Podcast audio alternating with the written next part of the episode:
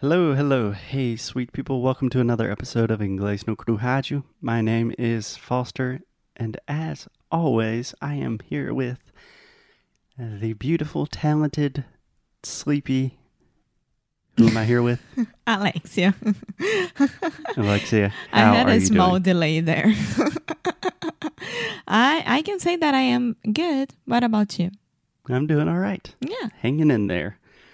Okay, so for the last uh, maybe 10 days on the show, we have been focusing on different types of questions. And today, and maybe for the next few episodes, Alexia, I want to do something that we did a long time ago. This is what I would call a blast from the past. do you understand that expression?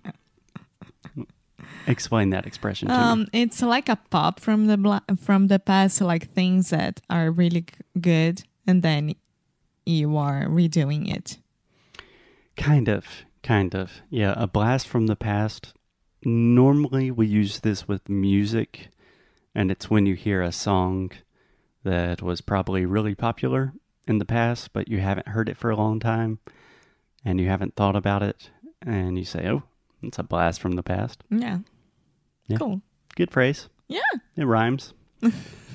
okay, so a long, long time ago, on this exact podcast, on Inglês no Rádio, we did maybe one or two episodes talking about would you rather questions. Mm-hmm. Do you remember this? I do. I have no idea when this was, if this was two years ago, three years ago. But do you remember what a would you rather question is? Yeah, you gotta choose between two things that are more or less the opposite, Um, and Yeah, yeah, they don't have to be the opposite, but you have two choices and you have to choose one. yeah, So this is a great phrase. Would you rather? How would you translate that for me? hum, você prefere? Exactly.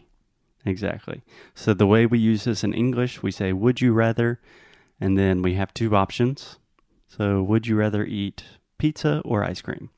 Would you rather go to the mall or go to the park? But it's always a life lifetime situations.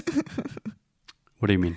like because those um those questions are a little bit hard and make you think like would you rather eat pizza or ice cream for the rest of your life you know Okay, yeah.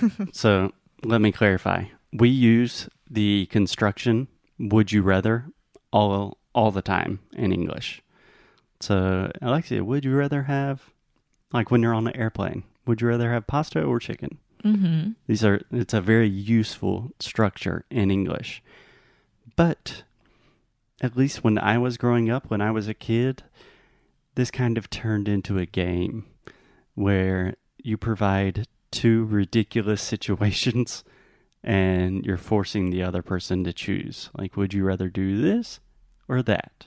And like you said, normally they are super crazy. yeah Okay. So, can I ask you the first one? yes please Okay. Let me see. Ah, I like this question.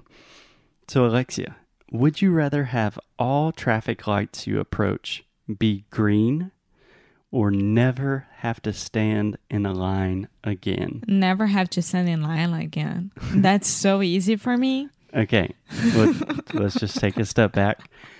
First, can you explain this? What does it mean if all traffic lights are green? traffic lights are the sinal uh, or semáforo for you um, people outside from Rio. Um, so traffic lights are the ones who said you can go, you had to stop and be careful for the cars and also for pedestrians. Exactly. So essentially, this question is asking Would you rather never wait in a car for the rest of your life or never wait in a line on your feet? Mm-hmm. Okay. Never, ever have to stand in line again. That's for sure. I hate lines. I think it's a waste of time. And nowadays we have lines for everywhere to go inside anywhere, be- uh, everywhere because um, because of COVID. So everything is taking like three times the time that is supposed to be, which is okay because they're making sure that everyone is safe. But lines are horrible. Okay. But what about imagine going on any trip every time you're getting in the car? You just go, you never have to wait in traffic. Maybe it's because I don't have a car and I don't care much about it. And whenever we rent a car, I'm so happy that I'm driving that I don't care at all. Yeah. So it's kind of more just a practical answer for you. Yeah. Yeah. Think about it. I'm going to, I don't know, Vodafone, which is um, a service line. Vodafone is a service provider for cell phones. Yeah. Yeah. And I, we had to go there and we had to stay in line for a little bit before you got called. And it was lucky because it was less than five minutes, but usually it takes like 30 minutes an hour. Yeah. To be honest, I don't mind lines that much. I do. It's So- a waste of time. Yeah, this is a difficult question for me because I am the same as you that I do not enjoy, enjoy driving. I do not have a car here, so not a big deal. But for some reason,